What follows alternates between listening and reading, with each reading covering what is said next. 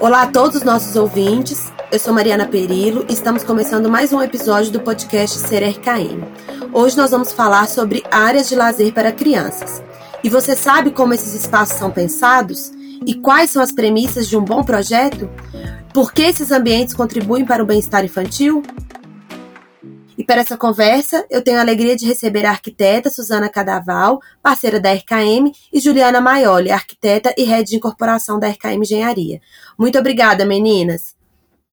Olá, Mari. Olá, Juliana. Olá, ouvintes. Estou aqui a convite da RKM. Gostaria de agradecer essa oportunidade de falar sobre os parques infantis que é um assunto que eu gosto muito. Oi, pessoal, que bom estar aqui novamente, né, nesse projeto da RKM, com a Suzana Cadaval e com a Mari, para a gente falar sobre esse assunto, né, de projetos para as crianças, né, que é tão importante assim. Eu que agradeço, gente, mais uma vez vocês por aceitarem o nosso convite. E vamos começar essa conversa. Eu queria ouvir um pouquinho da Suzana sobre a, a sua experiência, Suzana, com esse tema é, que você né, tem uma empresa especializada né, em parques, em playgrounds, então eu queria que você falasse é, um pouquinho mais sobre essa sua experiência. Eu sou arquiteta formada pelo UFMG e quando minha filha nasceu, há 32 anos, eu comecei a frequentar os espaços de criança e vi que existia uma demanda que não era que não estava sendo atendida de é, para equipamentos de playground, que os equipamentos que existiam eram muito repetitivos e muito antigos, né? O design não estava mais atendendo. E vi também que existia uma, uma, uma displicência no, no tratar esses espaços é, como um projeto é, específico. É, então eu comecei a pesquisar e também com a minha experiência de criança que teve uma infância feliz, eu comecei a focar nessa nesse nesse mundo infantil e comecei a, a elaborar equipamentos e fazer projetos para essa para essa área. A empresa hoje é realmente especializada em brinquedos, a gente só faz esse tipo de projeto de parques e, e eu, eu também é, elaboro os equipamentos e os projetos das áreas é, com esse objetivo de, de entretenimento e, e desenvolvimento da criançada. E aí, na sua visão, Suzano, o que, que deve constar num projeto ideal e completo, levando em consideração o bem-estar infantil? Pois é, é, o projeto ele tem que ser tratado como, como um todo, né? É, levando em consideração o entorno, levando em consideração a insolação, é, levando em consideração é, a, a, área disponível, né? E também a faixa etária que vai utilizar aqueles, aqueles equipamentos. É, mas a consideração maior que tem que ser feita é realmente com, com pensar que aquele projeto está é, tá sendo elaborado para o público infantil e que é, um projeto para o público, público infantil ele tem que ser olhado de forma diferente é, com o olhar da criança e pensar que ele, ele vai ter que atrair aquelas crianças para aquele espaço e sem deixar de contemplar também é, a funcionalidade do, do, do espaço com, os, com as áreas de proteção e segurança que ele deve atender. Hoje, inclusive, a gente tem uma norma técnica que ela é, deve ser seguida, né, que já aponta o caminho de é, para resguardar essa uma série de detalhes que é necessário para implantar um projeto de parque infantil. Ah, legal. E aí você já falou também um pouquinho, né, assim, de qual que é essa diferença, né? É, o que, que deve se atentar? Qual é a diferença de projetar espaços para criança? Então, é, a gente tem que lembrar que a criança percebe o espaço de uma forma diferente. Então, para ela é tudo muito maior do que o adulto percebe. E ela gosta de dominar aquele espaço que ela está inserida. Então, é, é, não adianta você ficar direcionando a criança para um caminho específico ou para fazer alguma coisa que ela vai, ela vai extrapolar isso. A criança ela é basicamente muito muito criativa. Então ela vai criar em, em, cima de tudo que você, de todo o espaço, de todo equipamento que você oferecer para ela. E isso é muito bacana. Então é, às vezes a gente projeta o brinquedo para usar de, de uma forma e ela encontra dez vezes mais formas de usar aquele brinquedo e me surpreende até às vezes. É isso, é, a gente tem que lembrar que é, ela, ela, como a criança é muito criativa, ela fica exercendo aquela criatividade dela o tempo todo e isso é muito saudável para que ela depois ela se torne uma, um adulto também saudável, né? Ô Ju, e do ponto de vista do negócio, você percebe que os projetos residenciais com essa é, área de lazer, uma boa estrutura aí pensada nas crianças, são mais procurados, mais valorizados? Existe uma movimentação do mercado em se preocupar com esses projetos é, voltados para a criança? Sem dúvida, Mari, é, esses projetos, né, os grandes condomínios residenciais, não, não tem como a gente fechar os olhos né, para a necessidade da gente ter boas áreas para as crianças, né? Seja assim para famílias que têm filhos pequenos, ou para os avós que recebem, que recebem os netos, ou mesmo para algum momento de confraternização, né, que vai haver crianças na, na no condomínio, né, no prédio, né? Porque hoje em dia as crianças não podem mais brincar na rua, né?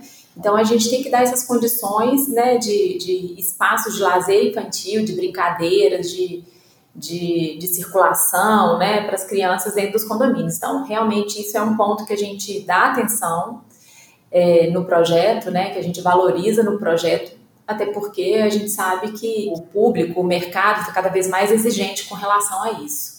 Com, com os playgrounds, com os espaços kids, com as brinquedotecas, né, com com as áreas externas cada vez mais valorizado. Ô Suzana, e aí pensando, né, que a gente recebe uma diversidade de famílias com crianças em, em, diversas faixas etárias dentro de um, de um condomínio, o que que é, a gente precisa garantir um projeto em um projeto né, é, voltado aí para lazer das crianças, que atenda às necessidades dessas diferentes idades, das, das crianças com deficiência ou com alguma necessidade especial, mas que ao mesmo tempo garanta a segurança. Para atender todas as faixas etárias, é preciso ter uma área maior. Mas quando a gente não tem essa área tão grande, a gente pode é, escolher uma faixa etária que mais utiliza aquele espaço ali.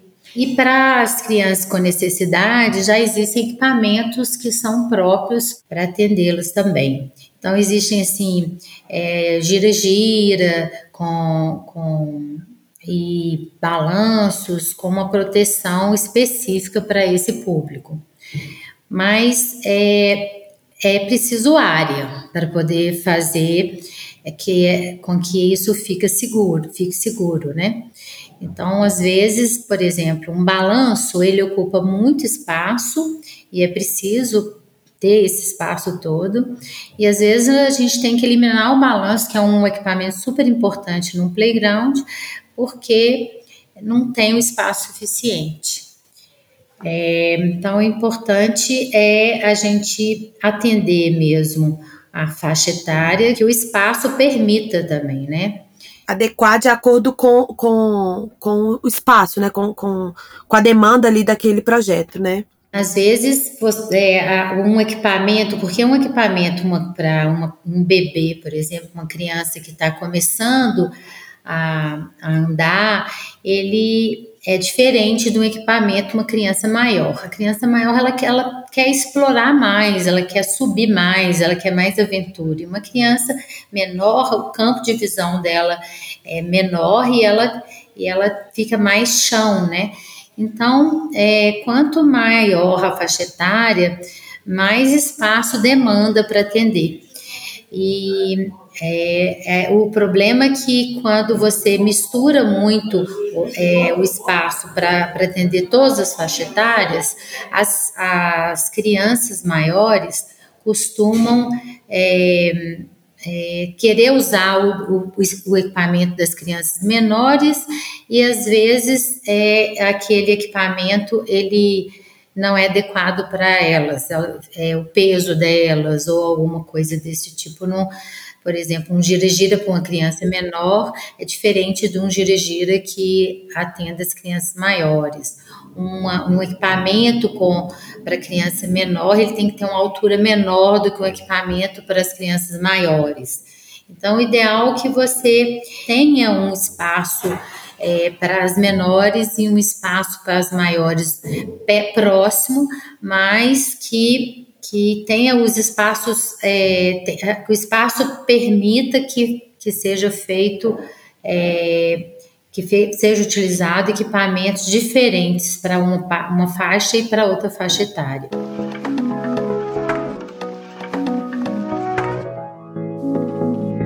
Ô, Suzane, conta pra gente, o que, que tem de novidade aí de brinquedo, de parque, de playground infantil? Então, a gente é, tem alguns elementos que são novos, é, para que seriam os jumps, aqueles equipamentos com corda, é, os giras de, de formatos diferentes, os percursos com vários é, vários elementos que permitem que várias crianças é, utilizem aquele equipamento ao mesmo tempo. Tem, e também a, a forma como eles são implantados no espaço.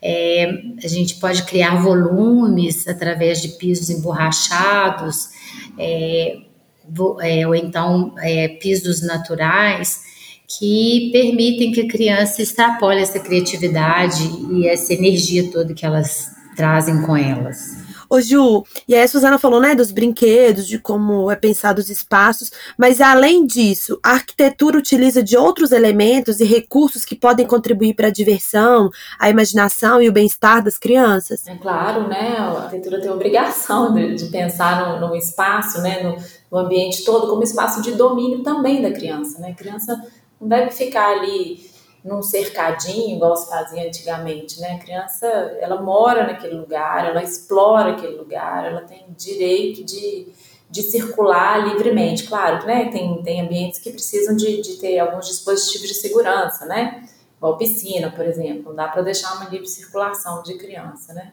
Mas é muito importante, assim, a gente pensar em texturas, pensar em cores, Pensar também em segurança, né? É, é, pensar que ali uma criança pode andar de bicicleta, pode andar de patins ou, ou correr, né? A criança não tem muito limite, assim. E a gente pode pensar em, em, criar ambientes, criar recantos, né, que, que possam estimular desenvolvimento motor, né, e criatividade, e brincadeiras diferentes, que não estejam só limitadas, talvez, ali num, num brinquedo, né, porque a criança ela tem um olhar diferente da gente um olhar diferente para o objeto. Então, se, se, por exemplo, a gente traz, coloca um jardim que ela possa pisar, que ela possa andar descalça, que ela possa fazer um piquenique, uma área com areia que ela pode cavar e brincar com areia e água também. Se a gente coloca árvores, às vezes com três, quatro, cinco árvores no local, você já vira uma, uma floresta que vai além da imaginação da criança, tanto de coisa, de brincadeira que pode acontecer ali. Pegar uma, uma uma jabuticaba no pé, imagina que legal, né? E fazer um piquenique, brincar. É demais, assim. Então, acho que hoje a gente tem a gente tem possibilidade de fazer isso com pequenas são pequenos gestos às vezes da arquitetura. Você tem um pouco esse olhar, né? Do, do, do arquiteto para a criança, a criança como cliente também, que é possível assim se transformar é, qualquer canto, qualquer local num local de brincadeira e de, e de, desenvolvimento, né? Às vezes, às vezes nem só da brincadeira mesmo em si, né, da correria e tal, da criança jogar bola e tudo, mas às vezes, quem sabe, você fazer um lanche do lado de fora, né, com a família, um piquenique, o tanto que isso pode ser pode ser bacana, né, para as famílias e para as crianças também.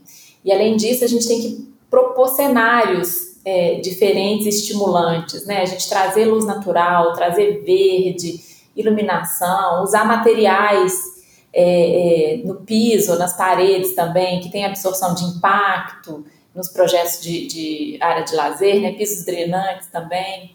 É, a gente pensar nos espaços internos, é, que estamos falando muito de área externa, né? Mas os espaços internos também a gente priorizar a ventilação e iluminação naturais para que tenha contato com, com, com a mudança, né? Ela possa ver a mudança do dia, não ficar só confinado no lugar fechado, com janelas fechadas, cortinas, não, vamos deixar essa, esses ambientes abertos para que a gente possa ver o sol se pondo, a lua nascendo, uma chuva que está chegando. A mudança é, é, importante também nos jardins, que eu penso, né, nas áreas externas, para que a gente tenha um jardim sensorial, igual a gente tem feito na RKM, para que possa marcar as estações do ano, né, assim, inverno, verão, é, primavera e outono, né, isso também é educativo, isso também é, é brincadeira para criança, né, que na RKM a gente tem, tem pensado muito nisso, de trazer esses elementos, né, e, e, tratar a criança como, como um cliente importante também no, no, nosso empreendimento, nos nossos projetos, né. Eles são clientes também, né? São, claro, eles vão morar lá, né, eles vão, vão se desenvolver lá, eles estão crescendo lá, formando uma personalidade, no, no, olha a responsabilidade que a arquitetura tem nisso, né, a arquitetura, ela, ela, ela promove, é, promove encontros ou desencontros, né? Se, se, ela for, se ela for mal pensada, se ela for mal feita, se for mal setorizada. Então, acho que com sensibilidade do arquiteto para tratar isso, é, é, muito simples criar, muito simples criar ambientes assim com poucas coisas, sabe? Mas que vão ser muito muito é, dinâmicos assim para uma brincadeira de criança, né? Que vai poder extrapolar aquele olhar ali do adulto e transformar na criança num ambiente muito lúdico, muito criativo, né, de, de desenvolvimento. Isso que a Juliana falou é muito importante porque a criança é o futuro, né? Então a gente tem que cuidar desse futuro com muito carinho. Então a gente tem que é, proporcionar para essa criança espaços que ela possa usufruir de uma forma saudável. Então, esse, o, é, trazer a, a natureza para os espaços urbanos é, é importante de, de forma que não fique só é, o jardim seja uma coisa assim contemplativa, mas seja interativa, que a criança consiga subir numa árvore, igual ela falou, pegar uma, uma uma fruta no pé e aquele equipamento esteja é, interagindo com essa com esse jardim para que é, ela não sinta tanto a falta de estar num, num, ambiente natural, já que nem sempre os pais podem estar todos os dias levando uma criança para brincar num, num lugar é, ao ar livre, é, fora do, do condomínio, fora do prédio. Então, é, é importantíssimo que esse brincar é, ele seja feito diariamente. A criança precisa de brincar diariamente. Ela tem que, ela tem que o tempo todo tá, é, ela tem o tempo todo de fazer esse exercício do brincar, que é a, a, o, com o exercício do brincar é que ela vai aprender uma série de coisas, ela vai é, aprender a, a, socializar, ela vai aprender a é, ultrapassar desafios, ultrapassar barreiras, vencer o medo, e uma série de questões que, que são importantes para depois uma vida adulta também saudável. Com certeza. E aí, falando desses aspectos que você colocou, Suzana, é, vamos fazer uma contextualização aí, né, desse momento que a gente está é, vivendo, né, da Covid-19, é, existe tendência, você já percebe assim, tendências de parques infantis sugerindo alguma coisa a partir desse cenário de pandemia? Olhando é, com esse, esse lado da criança, foi muito bom, porque as crianças começaram a ser mais vistas. Então, quando as crianças foram para dentro de casa, aí as pessoas começaram a perceber a necessidade é, que aquela criança tem de detenimento, ela precisa de, de extrapolar aquela energia dela. Então, os espaços externos, espaços para as crianças brincarem, eles começaram a ser mais valorizados. Então, antes da pandemia, é, os pais às vezes não tinham nem oportunidade, muita, muita oportunidade de acompanhar as crianças nesses espaços, e a partir da hora que, eu, é, que eles começaram a ter mais tempo para ficar com as crianças, eles começaram a ver a importância daqueles espaços e começaram a interagir também com, com os filhos, com as crianças, com, com é, no, nos espaços adequados lá para elas. Essa discussão, né? A gente falou sobre tantas é, tantos viés, né? Desse, desse espaço, como que ele tem que ser projetado, como que é, é ele, ele traz o bem-estar para a criança, ajuda no desenvolvimento. É, mas e quem não tem né, assim, em casa, não mora num condomínio, não mora num empreendimento que tem uma área de lazer. Eu queria aqui para finalizar pedir aí, é, é, considerando, né, isso tudo que a gente conversou, dicas de espaços, pracinhas em BH ou na região metropolitana, em que as pessoas possam aproveitar e levar as crianças para viverem essa experiência. Você tem algumas dicas para gente, Suzana, Ju? Belo Horizonte possui vários parques, vários é, e alguns com, com uma parte natural muito interessante, é, outros com já tem equipamentos é, que, que são atrativos para as crianças. Então tem a Praça da Assembleia, que foi revigorada tem pouco tempo, e, e que era uma praça que não tinha um, um uso tão tão importante e depois que ela foi revigorada, as famílias é, tem aquela, aquele, aquele espaço ali como ponto de encontro e que é muito interessante para tanto é, não só para quem mora ali perto, mas para toda a cidade. Então, a, apesar de dos, dos, condomínios começaram a, a, pensar nesses espaços, de, entenderem que, que é importante esse espaço para as crianças, é importante também que essas crianças utilizem o espaço público para poder desenvolver a criatividade delas e desenvolver a parte motora e, e, e perceber também é, essa. A, é verdade. É, é, a gente começar a levar as crianças para ocupar o espaço urbano, né, Ju? É, e complementando, tem o Parque das Mangabeiras, né, gente? O maior parque aqui da, da região, que é lindo, né? E lá tem, tem brinquedos, tem, tem espelho d'água, tem, tem uma área para soltar pipa, tem, nossa, dá para andar de bicicleta. O Parque das Mangabeiras eu acho incrível, dá para fazer trilha, né? Caminhadas lá dentro, tem quadros de esporte, né? Eu acho que, que é um parque que todo mundo tem que que, que, é bom de conhecer, é bom de estar lá, e sempre tem eventos também, né? Eventos até gratuitos. Agora, na, na época do Covid, já não, não, sei dizer tanto, né? Mas acho que logo, logo vai voltar, vai voltar a ter. Então, a gente tem que, que explorar mais nossa cidade, sair do, do, dos... A gente está muito encastelado, né?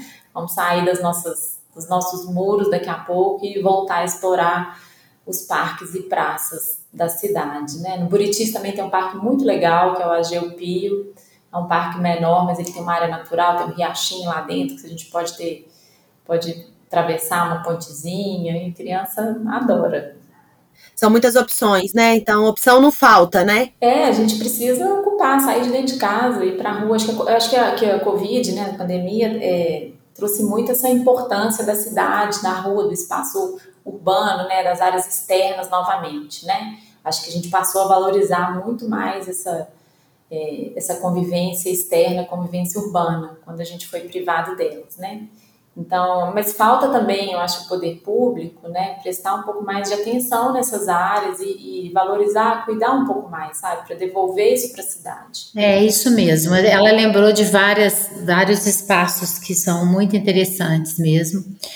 E importante é que a criança brinque, que ela tenha um espaço para brincar seja no condomínio, seja numa praça, seja numa residência, né, que ela, ela tem que exercitar isso, de, esse direito de brincar, né? Verdade, Suzana. Já deixo aqui meu muito obrigada pela disponibilidade de vocês em estar aqui com a gente no podcast Ser RKM. E para quem está nos ouvindo, fica o convite para assistir o vídeo sobre esse mesmo tema, num bate-papo também com a Suzana e com a Ju.